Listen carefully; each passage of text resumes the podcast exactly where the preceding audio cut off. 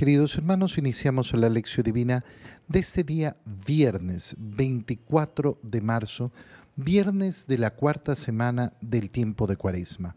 Por la señal de la Santa Cruz de nuestros enemigos, líbranos Señor Dios nuestro, en el nombre del Padre y del Hijo y del Espíritu Santo. Amén. Señor mío y Dios mío, creo firmemente que estás aquí, que me ves, que me oyes.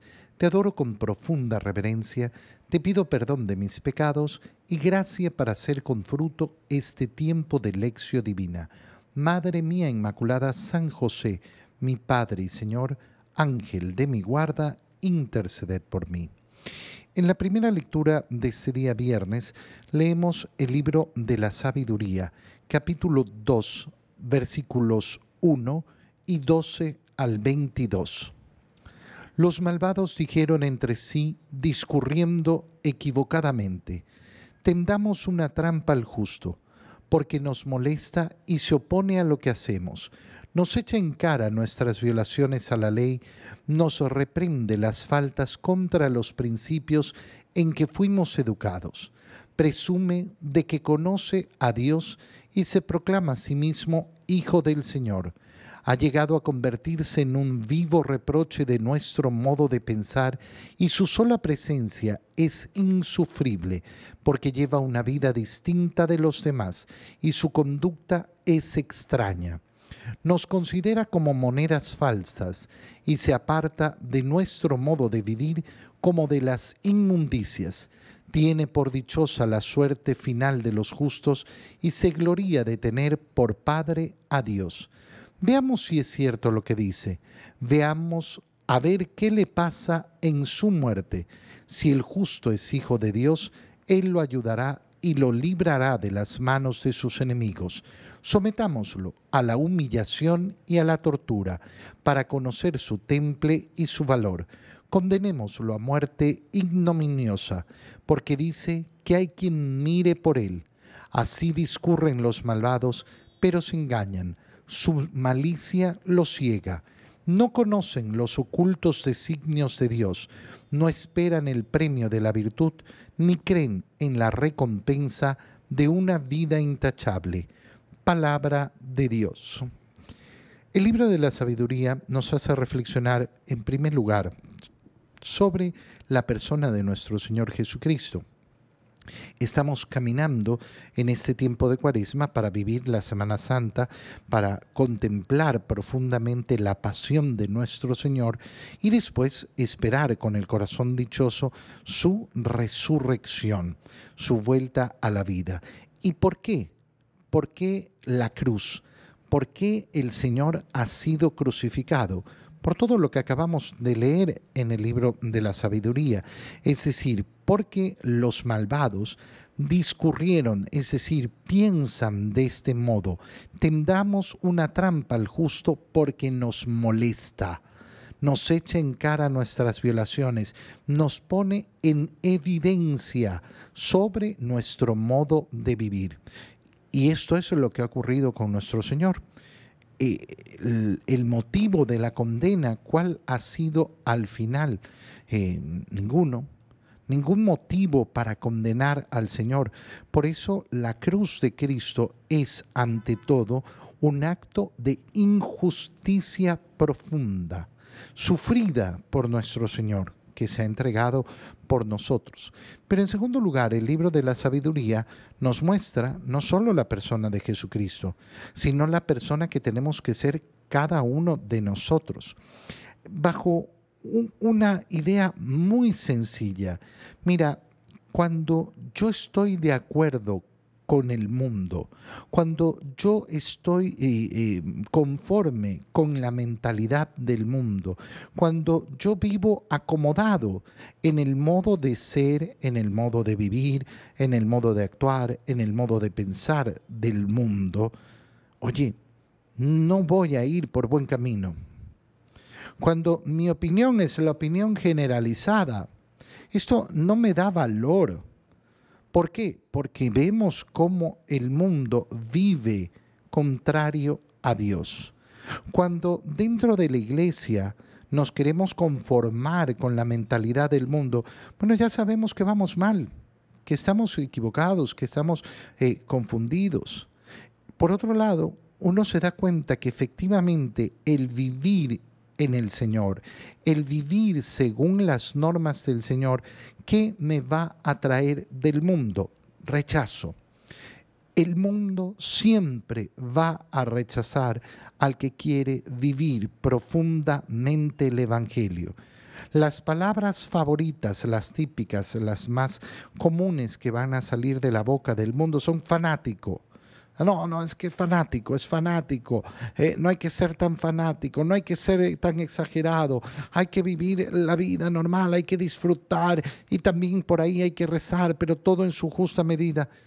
Hermano mío, el camino del Señor es un camino de santidad, de entrega total y absoluta porque es un camino de amor. Y a eso es a lo que nos invita el libro de la sabiduría al reflexionar sobre este tema. Los malvados, ¿qué es lo que piensan? Piensan equivocadamente. Tendamos una trampa al justo. ¿Por qué piensan equivocadamente? Porque creen que van a solucionar su problema ocultando al justo, poniendo al justo de lado, eh, eh, tapando su bondad. Y de esa manera ya nadie, nadie, como nadie es bueno, entonces esto es lo normal. Pero el juicio, el juicio no le pertenece al mundo. El juicio le pertenece a Dios. Y Dios no va a juzgar según los criterios del mundo. Por otro lado, siempre se quiere justificar. No, es que voy a tender una trampa para qué? Para ver si efectivamente es hijo de Dios. Entonces podremos comprobarlo. No, no, para comprobarlo tienes que comprobar la verdad. No tienes que eh, maltratar a otro para comprobar si Dios lo protege de mi maldad y entonces podremos saber si verdaderamente su camino era el bueno. Eso es un absurdo total. Y por eso los malvados eh, piensan equivocadamente. Tendamos una trampa al justo. Nos molesta, se opone a lo que hacemos, nos echa en cara nuestras violaciones a la ley. Fíjate cómo el justo siempre está llamando, llamando la atención. Ay, qué molestoso que me digas, llamando la atención. Esto no está bien. Nos reprende las faltas contra los principios en que fuimos educados. Cuando yo no vivo la justicia, no tengo el valor de denunciar lo que está mal. Y entonces prefiero el silencio, prefiero quedarme callado, prefiero la vergüenza, el miedo. Presume que conoce a Dios y se proclama a sí mismo hijo del Señor. Cuando a mí una persona me dice, ¿quién eres tú? Yo soy hijo de Dios. Desde el día de mi bautismo soy hijo de Dios. Y eso me da autoridad para hablar de la palabra de Dios. Sí, pues hablo de la palabra de mi Padre. Por supuesto que sí por supuesto, y tengo no solo la necesidad, tengo la obligación, no solo tengo la facultad, tengo efectivamente el deber de anunciar la palabra de Dios.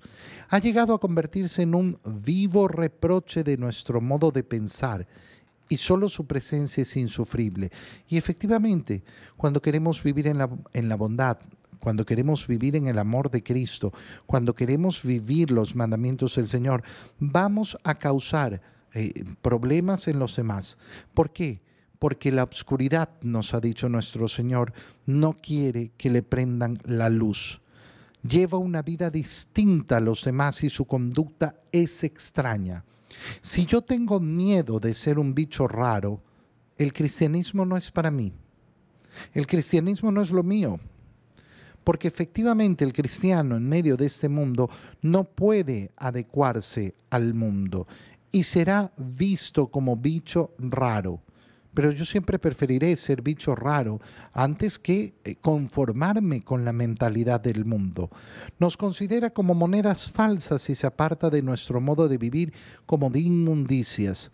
Vivir en el mundo, sí, claro, esa es nuestra labor tenemos que vivir en el mundo, pero no ser parte del mundo, no acomodarnos a vivir, eh, eh, a vivir como viven los demás, el modo de vida del mundo.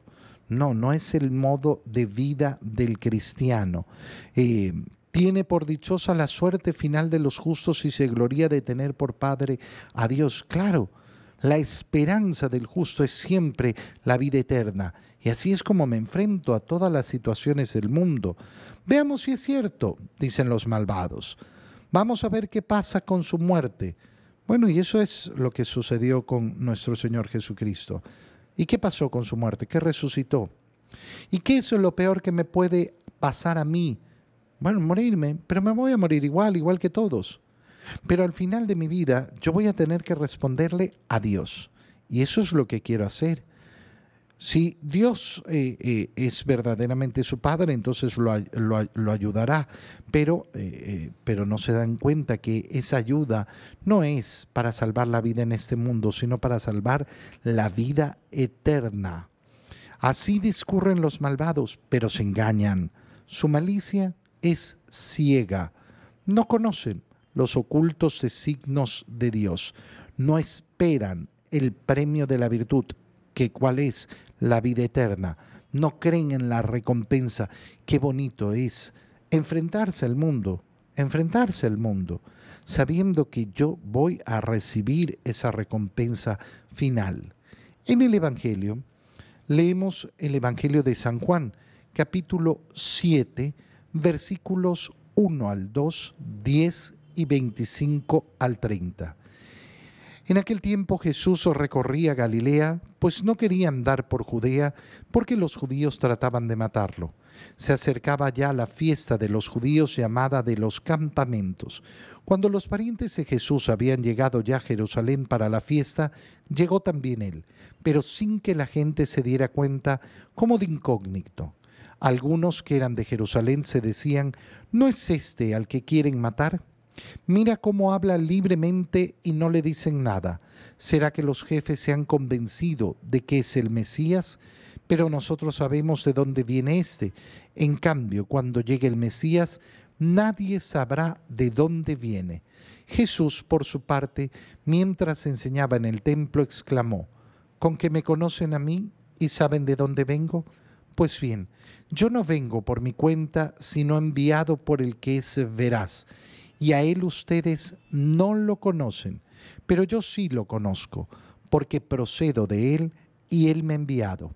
Trataron entonces de capturarlo, pero nadie le pudo echar mano porque todavía no había llegado su hora. Palabra del Señor. Jesús es perseguido y efectivamente ya pesa sobre él la decisión de matarlo. Y por eso, llegada una fiesta eh, eh, de los judíos llamado de los campamentos, no había subido a Jerusalén, sino que recorría Galilea, eh, evitando esto. Cuando los parientes de Jesús ya suben a Jerusalén, también llega, pero nos dice San Juan, como de incógnito. Y algunos de en Jerusalén comienzan a hablar. ¿Y ese no era el que querían matar? Miren cómo habla, libremente, y no, dice, y, no le dicen nada. Entonces, ¿será que los jefes ya creen que es el Mesías? Pero nosotros sabemos de dónde viene este. ¿Qué quiere decir esta expresión? Ah, bueno, es que nosotros sabemos que es Galileo, nosotros sabemos que es de Nazaret, le dicen el Nazareno, nosotros conocemos que estos son sus parientes, nosotros sabemos perfectamente quién es Él. Claro, esta semana hemos contemplado cómo el Señor le preguntaba a ese paralítico que llevaba 38 años, ¿quieres sanarte? Y decíamos, ¿para qué le preguntas? Está ahí en la piscina, eh, eh, está enfermo 38 años, lógico que quiere sanarse. Pero qué bonito era contemplar que el Señor no presupone nada. Bueno, estos hombres están presuponiendo, presuponiendo que conocen de dónde viene Jesús. Por eso es tan terrible el llevar nuestra vida con esa soberbia de presuponer que sabemos. Presuponer, no, es que yo sé, yo sé, yo sé, yo conozco, yo, yo, yo ya sé lo que está en la mente de esta persona, yo ya sé lo que está en el corazón. ¿Por qué digo soberbia? Porque es una profunda soberbia que nos lleva a pensar que tenemos un poder tremendo, que somos Dios, que conozco lo que hay en el corazón del otro. No, no lo conozco. no conozco. Y ellos tampoco conocen a Jesús. Para conocer a Jesús y saber de dónde viene, tienen que ir y escucharlo. Tienen que ir y hablar con Él. Pero ellos prefieren presuponer. Y por eso, mientras Jesús enseñaba en el templo, exclama en respuesta a esto, con que me conocen a mí y saben de dónde vengo. No, no lo conocen. No, no lo conocen. Pero claro, aquel que se ha quedado en la soberbia de su, de su presunción, nunca va a conocer de verdad. Esto es lo que ocurre lamentablemente en tanta, tanta falsedad que vivimos en el mundo, donde las personas eh, presuponen, uy, no, ya está demostrado esto, está demostrado aquello, está demostrado... ¿Demostrado qué? ¿Cuál es el conocimiento que tienes de este tema? Por ejemplo, eh, cuando una persona eh, dice eh, de una manera tan absurda, está demostrado que el hombre proviene del mono. No, hermano mío, no, no está demostrado nada. Lee un poquito, infórmate. No, está demostrado que el Big Bang. No, no, no, está demostrado. y no estoy hablando de en contra de una teoría o de otra. Qué bonito es estudiar a fondo, pero estudiar con una mente abierta, con un corazón abierto. Pero ¿cómo puedo yo pretender tener un conocimiento si tengo la mente cerrada y presupongo que ya tengo el conocimiento final? Bueno, eso no me va a permitir crecer en conocimiento. Eso no me va a permitir conocer la verdad, conocer la realidad con que ustedes me conocen. Pues bien, yo no vengo por mi cuenta, sino enviado por el que es veraz. El Señor nos dice cómo ha recibido la misión del Padre. Qué bonito es entender que toda la vida del Señor se realiza de esta manera. Yo soy el enviado, el enviado del Padre. ¿Qué significa ser el enviado? Significa tener una misión. ¿Cómo vivo yo mi vida? ¿Cómo tienes que vivir tú tu vida? De la misma manera. ¿Quién soy yo? El enviado de Dios. Para una misión, porque yo tengo una misión en este mundo. Pero si yo no tengo claro esto, entonces mm, resulta que vivo para mí. Para mí. Es que yo deseo, es que yo quiero, es que yo he procurado lo que, lo que a mí me gusta, lo que a mí me agrada. Lo que... Y al final del día uno dice, hermano, has presupuesto todo esto, eh, eh, has vivido para ti, has vivido solamente para ti. Y no te has dado cuenta de que Dios te creó y te creó con una misión. Eh, y ustedes no lo conocen, no conocen al que me ha enviado, pero yo sí lo conozco. ¿Por qué? Porque procedo de Él y Él me ha enviado procedo de él. Esta es una palabra tremenda. Y nos dice que los judíos lo entendieron. Trataron entonces de capturarlo. ¿Por qué? ¿Qué, ha dicho? Dice que procede de Dios. Pero de Dios no puede proceder sino lo que es Dios. Proceder no es que viene de por allá. No, no. Que procede, es decir, lo que está diciendo es aquello que decimos en el credo, de la misma naturaleza del Padre. La misma naturaleza que significa ser Dios. Mi hijo, tu hijo, tiene tu misma naturaleza, la naturaleza humana. El hijo, el unigénito, el único hijo, tiene la misma naturaleza de Dios.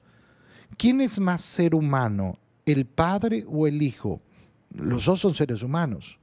¿Quién es más Dios, el Padre, la primera persona de la Santísima Trinidad, o el Verbo, el Hijo, la segunda persona de la Santísima Trinidad. Son los dos lo mismo, la misma naturaleza. Por eso es un solo Dios. Y trataron de matarlo, trataron de capturarlo, pero no pudieron. ¿Por qué? Porque no había llegado su hora. Y nos vuelve a recordar en la cuaresma el Evangelio, que el Señor nadie le quita la vida. Él la dona la entrega, la ofrece por amor a ti, por amor a mí. Te doy gracias, Dios mío, por los buenos propósitos, afectos e inspiraciones que me has comunicado en este tiempo de lección divina. Te pido ayuda para ponerlos por obra. Madre mía Inmaculada San José, mi Padre y Señor, Ángel de mi guarda, interceded por mí. María, Madre de la Iglesia, ruega por nosotros. Queridos hermanos, que tengan todos un muy feliz día.